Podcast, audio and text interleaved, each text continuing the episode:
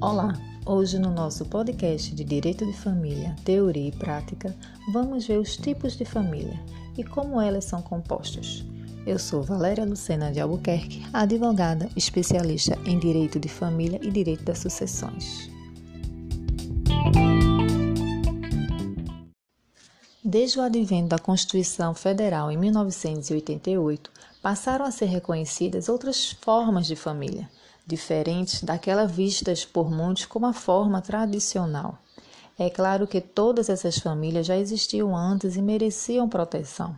Porém, depois de 1988, elas passaram a ser juridicamente reconhecidas, tendo, portanto, seus direitos resguardados por lei.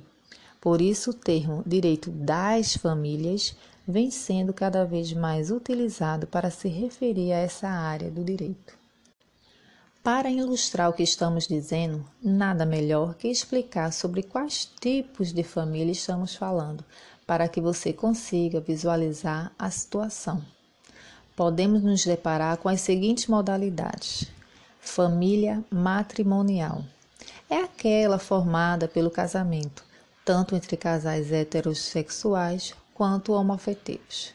Família informal, formada por uma união estável, tanto entre casais heterossexuais quanto homoafetivos. Família monoparental, família formada por qualquer um dos pais e seus descendentes. Exemplo, uma mãe solteira e um filho, ou um pai e um filho. Família anaparental, família sem pais, formada apenas por irmãos.